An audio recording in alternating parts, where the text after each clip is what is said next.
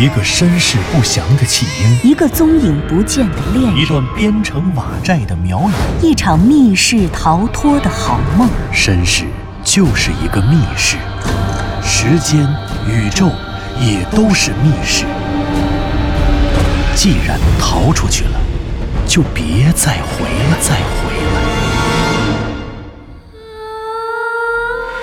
请听长篇小说《望山没有南风向》第七十四集。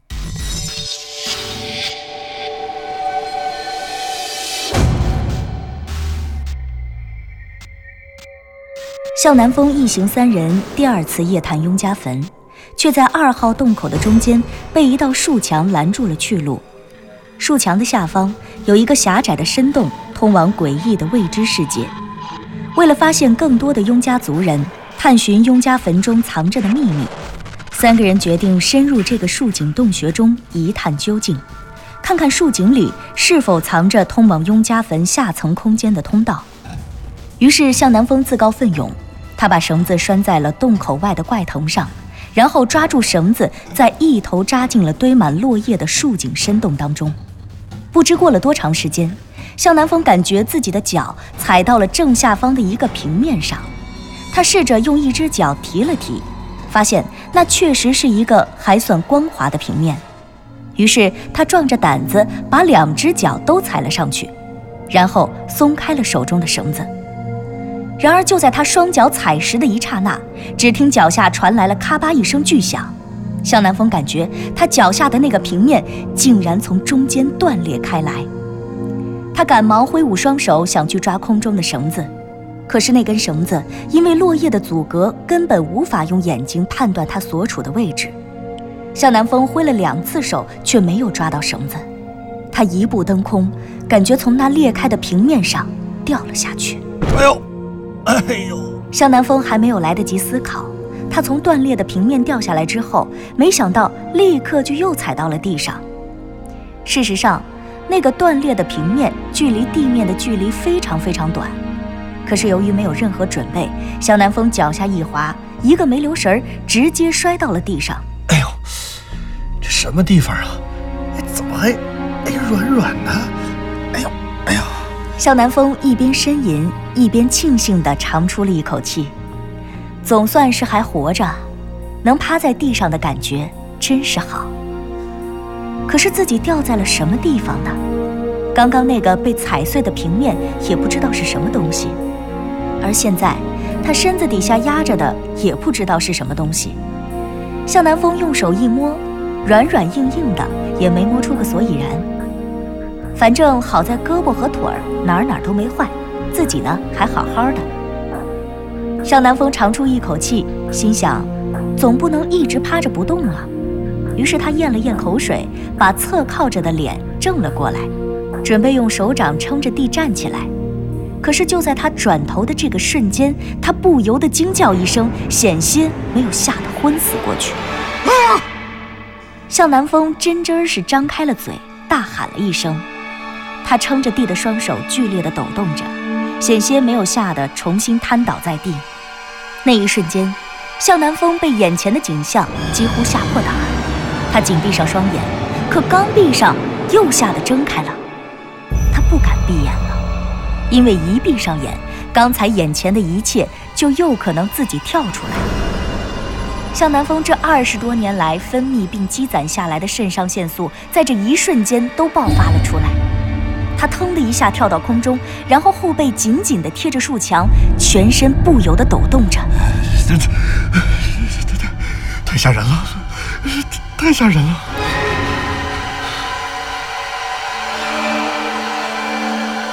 原来，向南风刚才踩到的那个平面不是别的，正是一口古棺的棺材板。他误以为那正是他梦寐以求抵达的地方，可没想到。这古棺在坟里放置的时间太长了，木质早已疏松，根本经不住向南风的重力。所以，当他双脚踩在上面的时候，那棺材板在外力的作用下，瞬间被踩成了两半儿。向南风径直坠落，一个没站稳，直接滑倒在了棺材里。棺材里成脸的不是别的什么，正是与前日被开启的十一口棺木中一般不二的狼犬厉鬼的尸身。这尸身因为被白苗祭司的法术封禁，所以尸体新鲜，犹如活着一般。向南风压着的那软软硬硬的东西，正是这具尸体。而他不仅身体压在了尸身上，他的脸甚至就贴在了那狼犬厉鬼狰狞面目的鬃毛上。那灰黑相间的鬃毛像钢针一样刺着向南方脸蛋上的皮肤。当向南风从那狼犬厉鬼的尸身上蹦起来，紧贴着树墙颤栗的时候，他甚至还能感觉到，仅仅在一秒钟之前，那些鬃毛像针灸一样扎着自己的表情肌。以至于现在，他的表情肌还在哒哒的上下跳动，好像痉挛一般。天哪，这简直是世界上最恐怖的噩梦瞬间！向南风呼呼地喘着粗气，他的双手不由自主地紧紧地抠着背后树墙上的怪藤。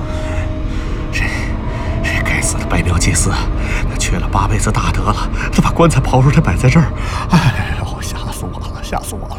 南风，怎么了？发生什么事儿了？不早不晚，向南风的心神刚刚安定下来，头顶上湘西谷主的喊声就传了过来。喊我有什么用啊？哎呦，真是有事儿，这会儿挺多就是把尸体给我拽上去了。哼！向南风这心里吓得看谁都不顺眼。其实，自从昨天晚上一连挖出十一具狼犬厉鬼的尸体。他现在再看见这家伙，已经不那么害怕了。可是本以为他已经吓不倒自己了，今天却还是被他吓了一跳。总也不能便宜了他。向南风想到这儿，大声向上喊：“等一下啊！你们俩等等再下来。我又发现了一具狼犬厉鬼的尸体，他现在已经开始冒烟了。呃，等会儿尸烟冒完了，你们俩再下来啊。”“嗯，好，我们等着。那你自己小心点儿。”向南风的头灯照在了这具面目可憎的尸体上，光线所及，尸烟腾空，尸体的表面开始沸腾，那些皮毛、那些肌肉被白描法术封禁的尸身，化作了一团冉冉升起的尸烟飞了起来，然后变成了无数的小六，钻进了头顶上那些落叶的缝隙里。那些小六由淡变浓，又从浓变淡，最终消失得无影无踪。向南风眼看着这些腾腾的尸烟飘没了、消失了，想着左和子看到这些腾空的尸烟就该下来了。于是向南风低下头，顶着脚下棺材里那些碎骨烂渣子：“去你的吧！”他一边咒骂，一边把棺材里的碎骨堆成了一堆儿，然后狠狠地跺了三脚。跺完了，他的气总算是消了。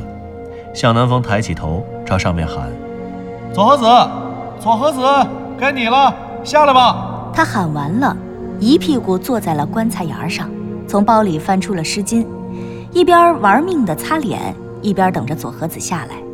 居然跟那个狼犬厉鬼的尸体来了个脸对脸的亲密接触，真是晦气死了。向南风心里抱怨着，仿佛过了没一会儿，他就听见头顶上落叶的震动声越来越大了，而且还不时的有落叶掉到他的头上。南风哥，我下来了。还有多远啊？刚刚向南风自己下来，感觉好像过了有半辈子那么长。可真轮到自己在下面等人时，却发现左和子下来的速度比自己快多了。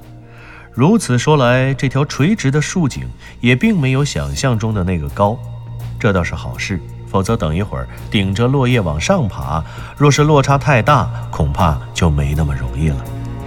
南风哥，南风哥啊！你听见了吗？听见了，没多远了，你慢点下啊！向南风朝头顶上喊，这次真的感觉喊完话也就几秒钟的功夫，头上的落叶就开始大片大片的下落，紧跟着左和子的脚和小腿隐约从树叶的缝隙里露了出来。向南风原本坐在棺材的边沿上，他看见左和子已经降落，立马跳了起来，往前一步抱住了他的腿。左和子，松手！南风哥，太棒了，又见到你了。可不是嘛，刚才差点把我吓得心脏衰竭了都。向南风把左和子放了下来，用手一指脚底下那些被踩成小块的骨头碎渣。哎呀，我刚才下来的时候滑倒了，正好趴在狼犬厉鬼的身上，来了个脸对脸，吓死我了。那多好啊，没准儿人家还是一只姑娘呢。一只，念着汉语学的真不错。两人相视一笑，他们一边喊湘西谷主也赶快下来。一边开始忙着记录这里的位置，标记这第十二口棺材的详细信息。向南风从双肩包里拿出了卫星定位仪，定位了这口棺材的经纬坐标和海拔位置。然后两人从棺材里跳出去，四下寻找标记这口棺材原主人身份的墓碑和墓志。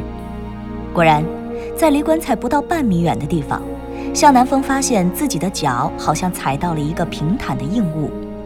他和佐和子蹲下来一看，脚下正是一块嵌入在土中的墓碑。佐和子从自己的背包里拿出了一把小的行军铲，开始挖掘这块墓碑周围的土。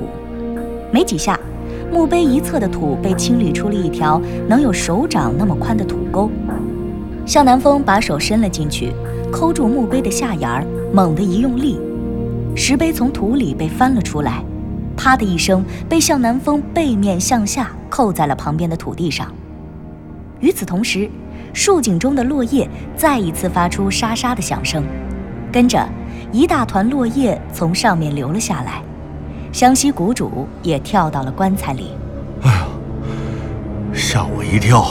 这怎么直接掉棺材里了？湘西谷主从天而降，他一落地，正好踩在了那些尸骸的碎渣上。师兄。知足吧，南风哥下来的时候，直接拍在了狼犬厉鬼的身上呢。那他可是够悲催的。湘西谷主跟佐和子轻松地说笑，三个人成功的在地下世界重聚，瞬间，恐怖的雍家坟中重新燃起了自信的火种。湘西谷主抬起头，审视他们空降下来的这个树井，这树井里面布满了落叶。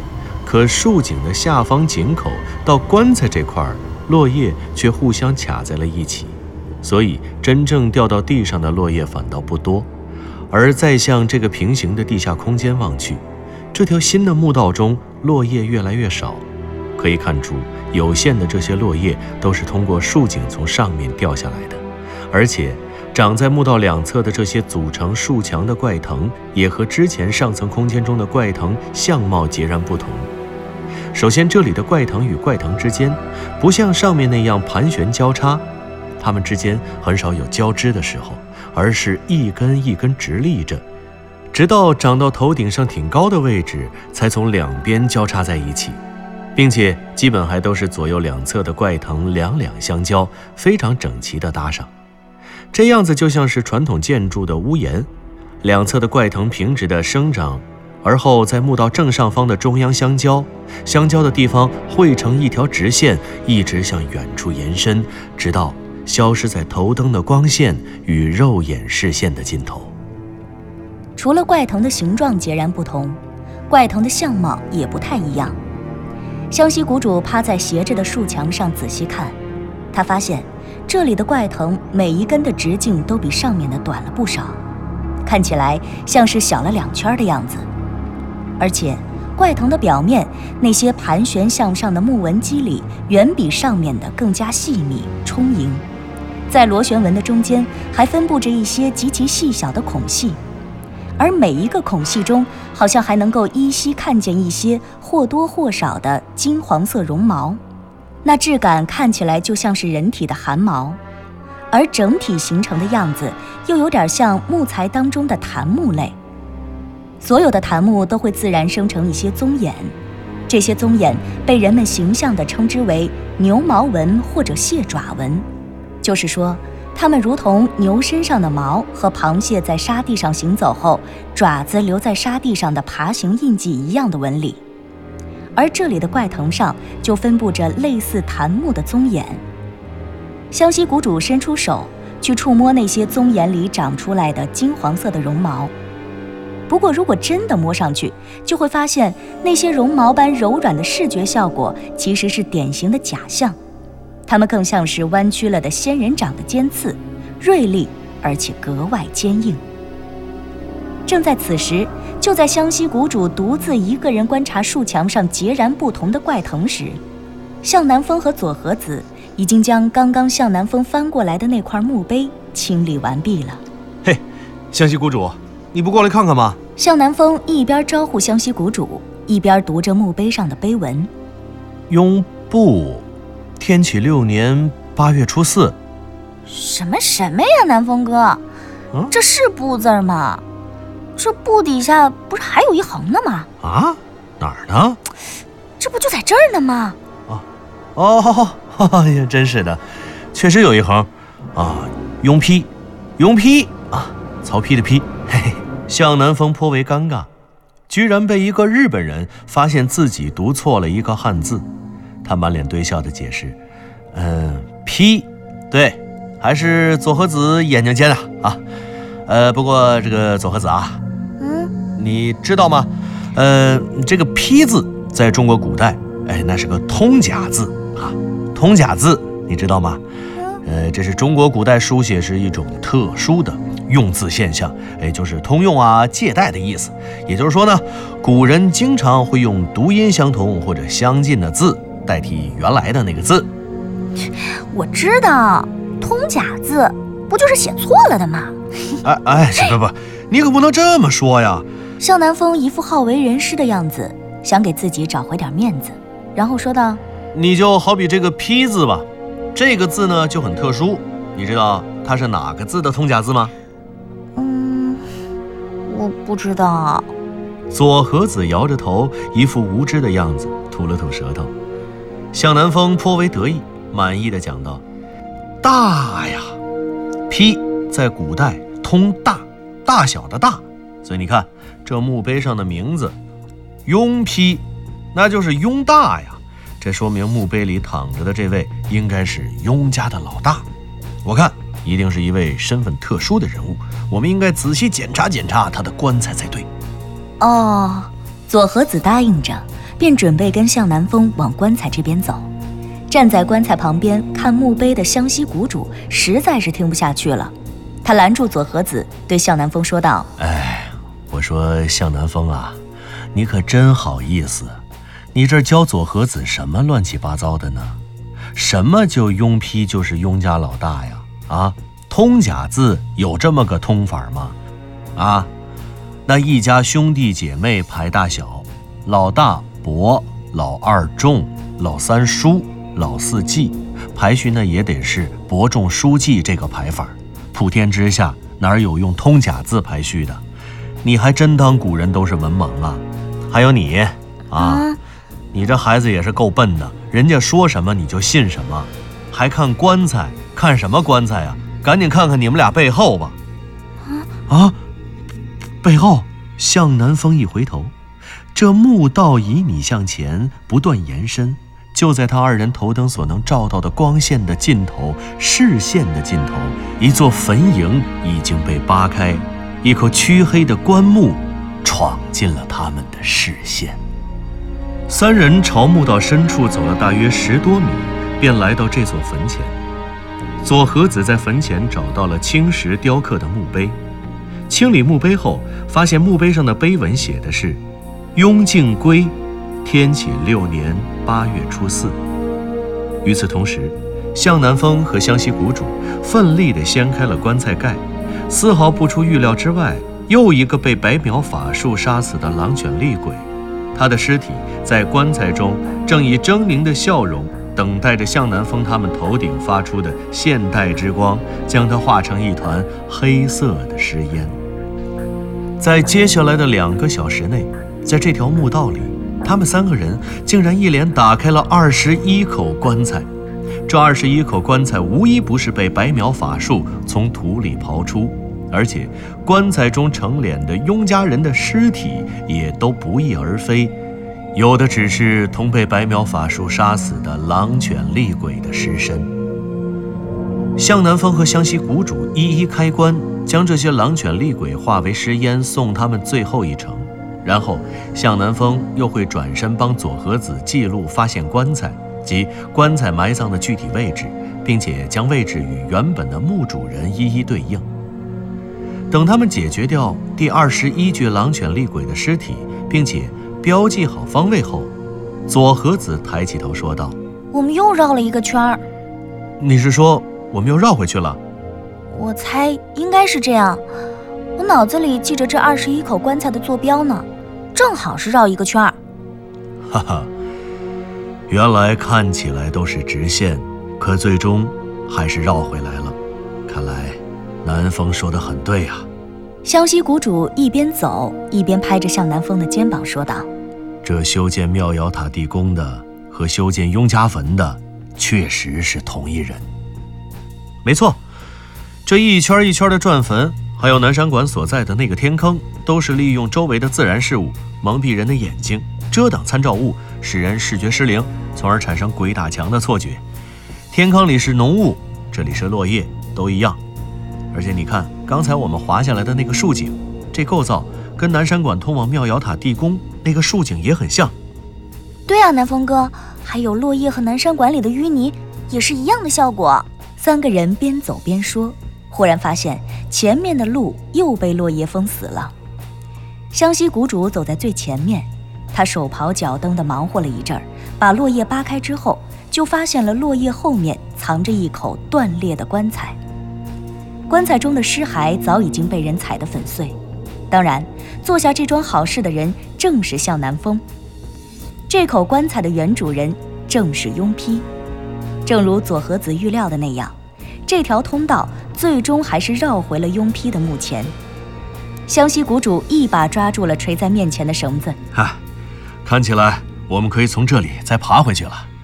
嗯，确定没有其他出入口了吧？向南风看了看身边的两人。见他们都在摇头，于是又自言自语地说道：“嗯，也是，应该不会再有其他出口了。这里和一号洞一样，都有一条隐蔽的出入口。一号洞是在圆环的切线上，这里是在头顶上。不过……”向南风又看了看已经拽住绳子的湘西谷主，“你可得准备好了，这可是体力活。如果一次爬不上去，半途而废的话，等会儿还得先下来，然后再重新爬。”放心，不可能。我先上去，等会儿我上去以后，南风再上。南风上完了，左和子，你呢就攥着这绳子别动，我们俩给你拉上去就行了。这么高的树井，我估计你自己爬的话，够呛。啊，师兄，这么说，要把我一个人留在下面？